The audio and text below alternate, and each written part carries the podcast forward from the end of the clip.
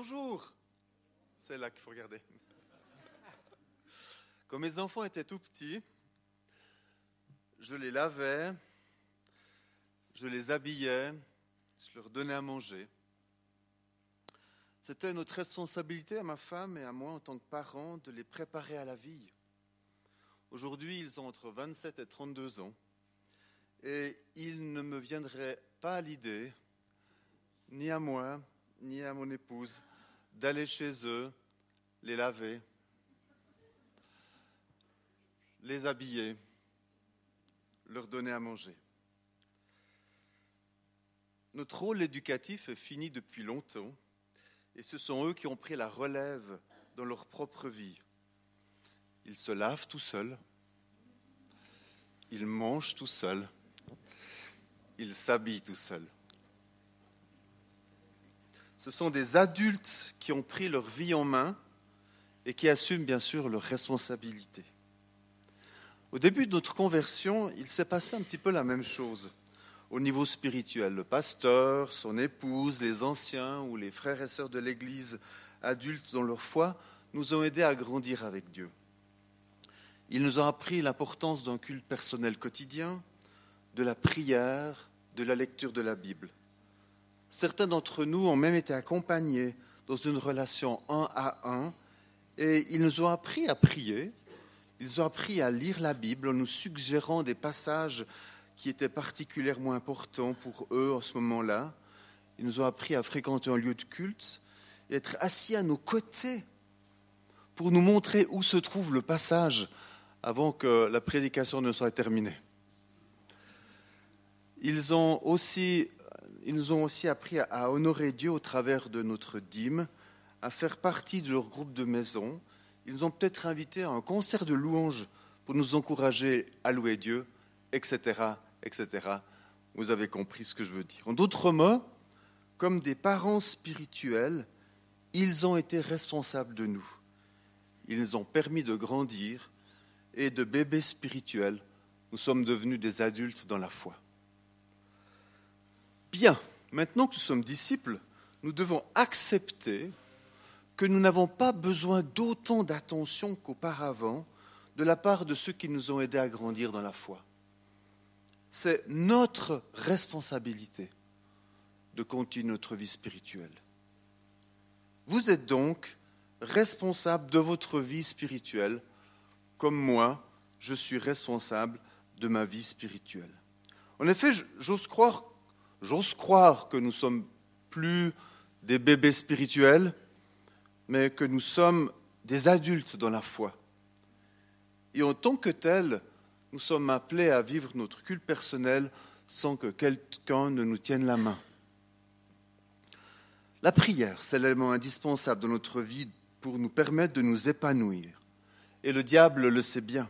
Vous savez, le diable n'a pas peur des gens qui témoignent de leur foi. Le diable n'a pas non plus peur des gens qui vont à l'église ou qui lisent des livres chrétiens, même la Bible. Il n'a pas non plus peur de ceux qui vont dans des groupes de maisons. Par contre, le diable a peur des chrétiens qui prient. Pour la petite image, ce n'est pas la vraie image du diable.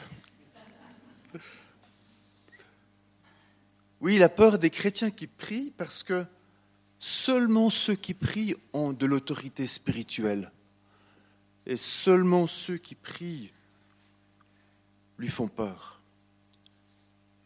À ce niveau-là, les disciples ont posé une question étrange à Jésus.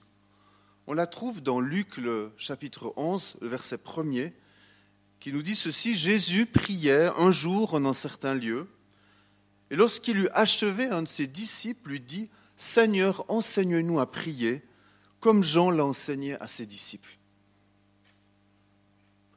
Enseigne-nous à prier. Quelle question étrange, à vrai dire, non? Parce que les disciples de Jésus, c'était tous des juifs pratiquants, bercés dans la vie de la synagogue dès leur enfance. Ils connaissaient par cœur des centaines de versets de l'Ancien Testament et ils savaient prier comme tout juif. Et ils demandent à Jésus, Jésus, enseigne-nous à prier. Alors j'imagine Jésus qui leur répond, euh, attendez, mais vous savez déjà prier? Puis les disciples qui disent, oui, mais oui, mais on n'a pas de résultat. Apprends-nous à prier de telle façon que nous voyons résultat à nos prières. Et Jésus se met à leur enseigner ce que nous connaissons sous le nom du Notre Père. Parce qu'on comprend très bien que prier, ce n'est pas des prières comme celles que je vais faire maintenant. Seigneur, bénis Pierre, Jacques et Jean, mon voisin, ma famille, l'Église et tous les missionnaires. Donne-moi le bonheur, la santé, la richesse, et n'oublie pas une place de parc quand j'irai travailler. Amen. Non, c'est pas ça la prière. La prière, c'est une véritable relation avec Dieu, un dialogue, un entretien personnel chaque jour entre Dieu et moi. Et quand on prie, on en sort fortifié, épanoui, paisible, rempli de sa présence. Est-ce que ça vous arrive souvent je, vous le souhaite. La prière, on l'a compris, c'est un enjeu permanent dans notre vie. C'est même souvent le maillon faible de notre vie chrétienne. Et l'apôtre Paul le savait. Il ne cessait d'encourager les chrétiens des églises qu'il avait fondées, les encourager à persévérer dans la prière. Preuve, s'il en est, que c'était déjà un petit problème pour les premiers chrétiens. En Colossiens 2, verset 4, il est dit, Persévérez dans la prière, veillez-y avec action de grâce. Et dans une autre ville, à Éphèse, il dira en Éphésiens 6, le verset 18, Priez en tout temps par l'Esprit avec toutes sortes de prières et de supplications, veillez-y avec une entière persévérance. Et dans ce dernier verset, l'apôtre Paul nous encourage et nous exhorte même à prier en tout temps par l'Esprit. Alors faisons-le. Persévérer dans la prière avec action de grâce, en sachant dire merci à Dieu. Ben oui, ma responsabilité personnelle, sans que quelqu'un ne me tienne la main, c'est de persévérer dans la prière. Et persévérer, c'est recommencer chaque jour la même chose pour le Seigneur, sans que cela devienne une sorte d'habitude légaliste. Ah, il faut que j'aille prier comme si c'était la première fois qu'on rencontrait Dieu, qu'on se faisait tout beau, et puis qu'on se réjouissait de cette présence et de ce contact.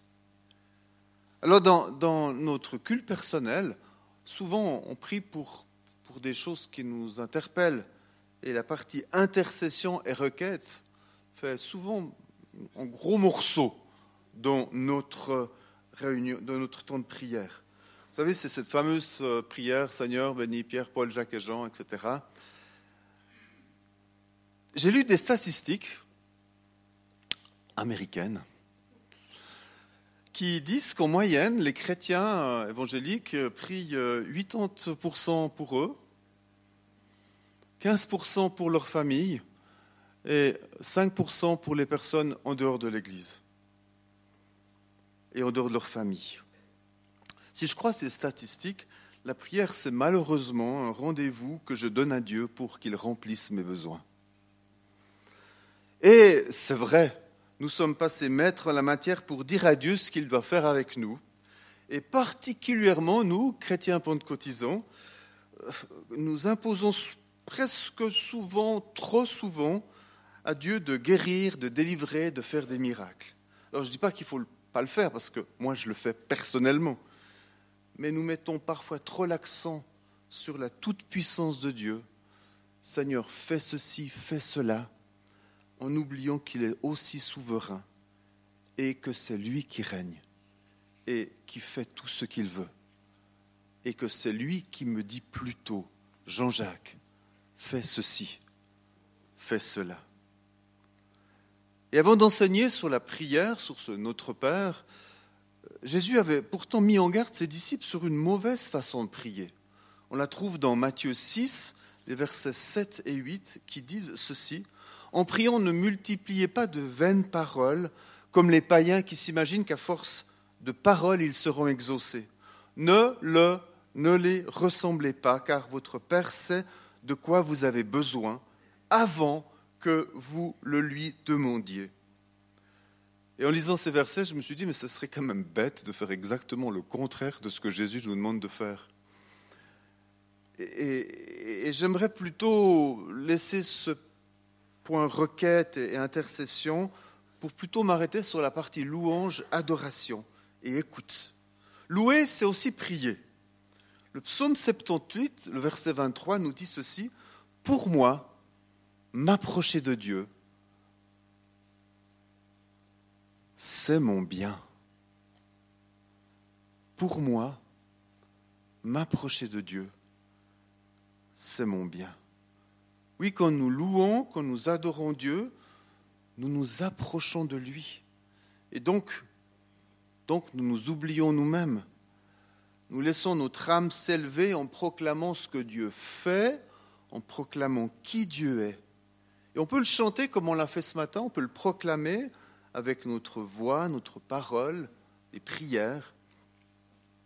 Mais l'essentiel, c'est que Dieu puisse prendre de la place dans notre culte personnel. Alors, j'aimerais tirer, euh, vous proposer une prière de louange et d'adoration qui est tirée des paroles des chants que nous avons chantés ce matin. Grâce à Eliakim, nos nouveaux programmes d'église, je savais quel chant on allait chanter et j'ai pu ainsi puiser dans ce répertoire pour vous proposer une prière que nous avons faite en chantant. Je proclame que Jésus est le roi, le sauveur. Oui, à toi la gloire et l'honneur, Seigneur. Tu es couronné et digne de majesté. Tu es assis à la droite du Père et tu règnes sur tout l'univers. Jésus, ton nom est merveilleux. Tu es consolateur, le divin rocher, le libérateur. Je proclame, je proclame, Seigneur Jésus, que tu es le prince de la paix. Oui, Jésus, tu es le Tout-Puissant le Sauveur vivant pour l'éternité, le Prince de la paix. Tu es le Dieu créateur et en même temps le roi serviteur. Gloire à toi, Jésus. Voilà, c'est ce qu'on a à chanter. Et je me dis, mais il y a tellement de belles richesses dans les chants que nous chantons que nous pouvons facilement les transformer en prière de louange et en prière d'adoration, comme je viens de le faire, et comme vous allez certainement faire la prochaine fois que vous aurez votre culte personnel. Mais on peut aussi lire la Bible et en fonction de ce que nous avons lu, comme Aurore a pu lire le psaume 23, nous arrêter en disant Seigneur, merci parce que tu es le bon berger. Tu prends soin de moi, tu me conduis dans le vert pâturage. Et ce sont des, réalités où je loue Dieu au travers de sa parole et au travers des chants. Alors, commençons notre culte personnel par la louange et l'adoration, parce que c'est la bonne façon de se responsabiliser par rapport à notre relation personnelle avec Dieu. C'est lui dire que non seulement ce moment lui appartient, mais que nous lui laissons aussi toute la place. Nos questions, nos requêtes, nos intercessions devraient être tout à la fin de notre temps de prière, pas au début. Et il se peut très bien que dans ce temps de louange et d'adoration, Dieu nous parle déjà, puis que finalement on n'a plus besoin de prier des choses pour nous, parce qu'on reçoit avant qu'on demande. Encore faut-il prendre le temps de l'écouter. Et dans la petite image ici, pour ceux qui nous écoutent, j'ai mis un petit slide où il y a un chrétien qui prie et qui dit mon Dieu, quand je te parle, j'aimerais bien que tu m'écoutes. Et puis Dieu lui répond, lui répond Eh bien, moi aussi, figure-toi.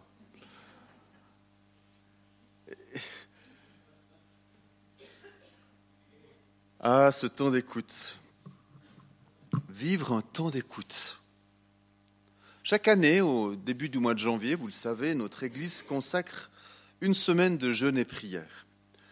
Et dans le petit fascicule, c'est souvent écrit intercession, louange, écoute de la parole et écoute de Dieu. Alors on profite pour intercéder pour beaucoup de personnes, pour qu'il y ait des guérisons, des conversions. On prie pour les écoles, la jeunesse, les secteurs de l'Église, les missionnaires, etc., etc., etc. Il y a tant à faire que nous avons rarement l'occasion de faire silence devant Dieu et de passer du temps à l'écouter. Je dirais, sans vouloir me vexer, nous vexer, c'est presque un monologue communautaire au lieu que ce soit un dialogue dans lequel on laisse Dieu nous parler. Et le thème de cette année 2024, c'était de progrès en progrès. Et cette année, nous avons progressé. C'est-à-dire que nous avons laissé plus de place à des temps de silence. Alors, une petite parenthèse, dans de nombreuses églises, quand il y a un moment de silence au culte, alors non pas un silence pesant, où on se regarde tous, mais un silence dans lequel on sent que le Saint-Esprit va dire quelque chose. Vous voyez ce que je veux dire? Il y a généralement un frère ou une sœur super bien intentionné qui casse ce moment par une prière qui n'a rien à voir, alors par un chant qu'ils vont chanter tout leur cœur. Mais stop Alors, je dis dans des églises, mais pas dans la nôtre, hein, non, non. Alors, je reviens, durant cette euh, semaine spéciale, non seulement chacun euh, a respecté ce moment de, de silence, et c'était quelque chose de bien, et j'aimerais vous dire merci, mais le Saint-Esprit aussi a parlé à beaucoup pendant ces moments. Et je suis persuadé qu'à partir de ces moments d'écoute, eh bien, vous avez pu effectivement marcher de progrès en progrès, et que ce progrès est toujours réel aujourd'hui. Au psaume 20, 46, le psalmiste au verset 11 dit ceci, Arrêtez, arrêtez et sachez que je suis Dieu. On est tous responsables, on est tous capables de nous arrêter alors que nous avons tant à faire pour Dieu, alors que nous, nous avons tant à dire à Dieu. Nous arrêter et nous taire. On n'est pas des gamins. Et pourtant, dans le silence qui arrive, apprendre à refuser, à laisser ses pensées vagabonder d'un sujet à l'autre. Et c'est vrai que tout, tout, va se mettre ensemble pour nous empêcher de vivre ces moments. On sonne à la porte, j'entends le son d'un message qui me dit que j'ai reçu un WhatsApp je suis soudainement fatigué ou j'ai soif, il faut que je me lève. Tiens, mon voisin est rentré, mais il ne va pas travailler aujourd'hui. Mais qu'est-ce qu'il fait? Euh, Est-ce que j'ai fait le plein de ma voiture parce que je vais partir après, je ne sais pas si je serai en panne d'essence. Il faudra peut-être que je fasse le plein dès que je pars de chez moi, donc je parte un peu plus vite, donc je vais peut-être écourter mon temps avec Dieu pour pas être en retard au travail. De toute façon, Dieu m'a choisi une place libre, donc je n'ai pas de souci. Ou des pensées comme ça. Alors personnellement, je trouve que c'est le moment le plus important de notre culte personnel, mais comme vous, je me laisse souvent piéger par le temps. Et je diminue ce moment de silence quand je ne le supprime pas durant des jours, voire des semaines. C'est pourtant dans ces moments-là que Dieu parle. C'est pourtant dans ces moments-là que Dieu me révèle un péché qu'il y a dans mon cœur ou un pardon à vivre avec un tel. C'est dans ces moments-là que Dieu peut, me parler par révélation, par une image, par un texte biblique ou encore par des chants qui reviennent à ma mémoire et qui me touchent. C'est dans ces moments-là parce que je laisse à Dieu le temps de me parler. Mais parfois, comme vous peut-être, je n'entends pas la voix de Dieu. Le ciel reste silencieux, même si je suis dans de bonnes dispositions. J'attends et Dieu ne me parle pas. J'écoute Dieu et, j'entends rien.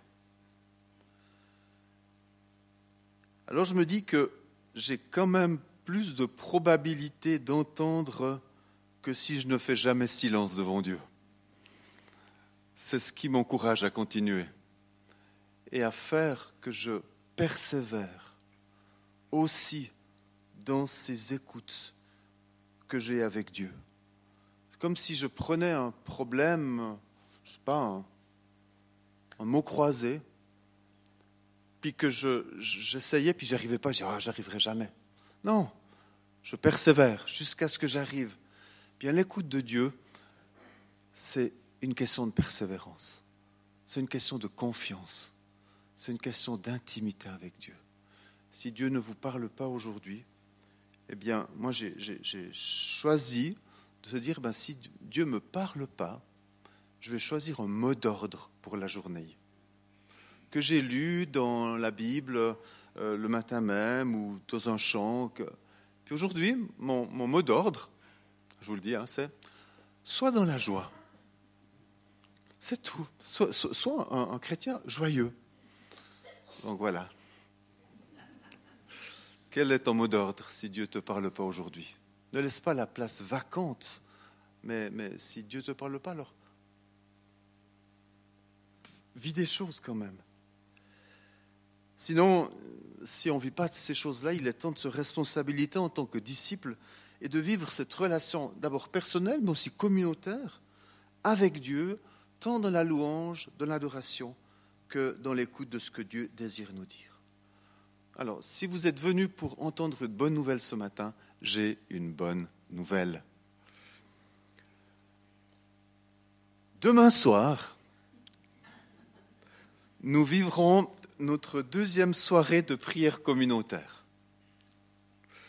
Et je vous propose de vivre ces, moments ensemble, avec un temps d'adoration, avec un temps de louange, puis ensuite un temps d'écoute de ce que Dieu veut nous dire. Et en fonction de ce qu'on a reçu, on va intercéder. En fonction de ce que l'on aura reçu de Dieu, on va diriger ce moment de prière dans les pas de Dieu et non pas dans nos propres dispositions. Alors, je vous donne rendez-vous demain à 8h15 et j'espère avoir titillé votre petite euh, réalité euh, en disant j'ai envie de participer à cette rencontre pour voir ce qui se passe eh bien, qu'est-ce qui se passe quand on écoute Dieu? Eh bien, Dieu répond et Dieu nous demande de vivre des choses. Alors, j'en reviens à ma prédication. Qu'est-ce qu'il en est de Jésus? Comment il faisait, lui, dans sa vie de tous les jours? Est-ce qu'il écoutait Dieu aussi? Parce qu'il était Dieu, quand même. Donc, euh, est-ce qu'il allait comme ça, son petit bonhomme de chemin? Eh bien, Jean 5, le verset 19, répond à cette question. Jésus leur répondit, En vérité, en vérité, je vous le dis, le Fils ne peut rien faire par lui-même, mais seulement ce qu'il voit faire au Père. Et été touché par cette parole, parce que ça veut dire que le moment le plus important de Jésus dans sa journée, c'était de passer du temps dans la prière à écouter ce que Dieu voulait qu'il fasse, alors qu'il était Jésus-Christ. il ne cherchait pas à faire sa propre volonté, mais à être totalement dépendant du Père. Et il leur dira, d'ailleurs au verset 30, quelques versets plus loin, disant, Moi je ne peux rien faire par moi-même. Alors je me dis, mais quel exemple pour ma vie, quel exemple pour ta vie?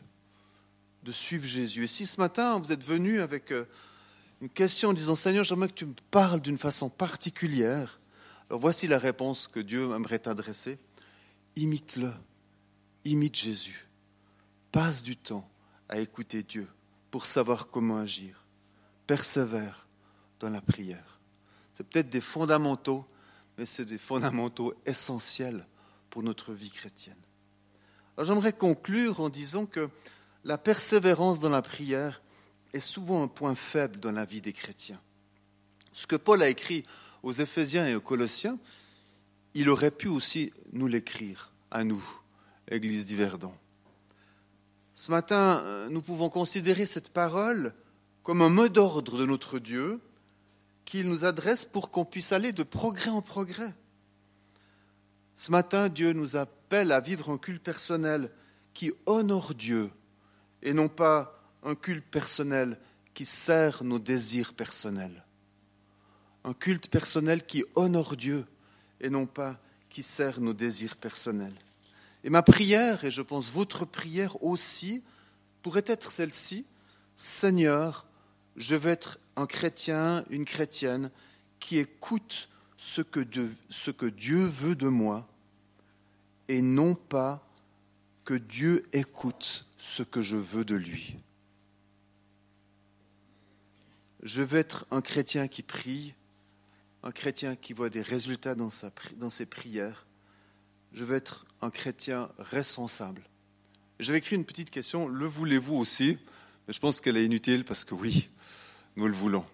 Alors approprions-nous ce verset d'Ésaïe 50, verset 4, qui sera ma conclusion, qui nous dit, Il éveille chaque matin, il éveille mon oreille pour que j'écoute à la manière des disciples. Amen. Alors prions.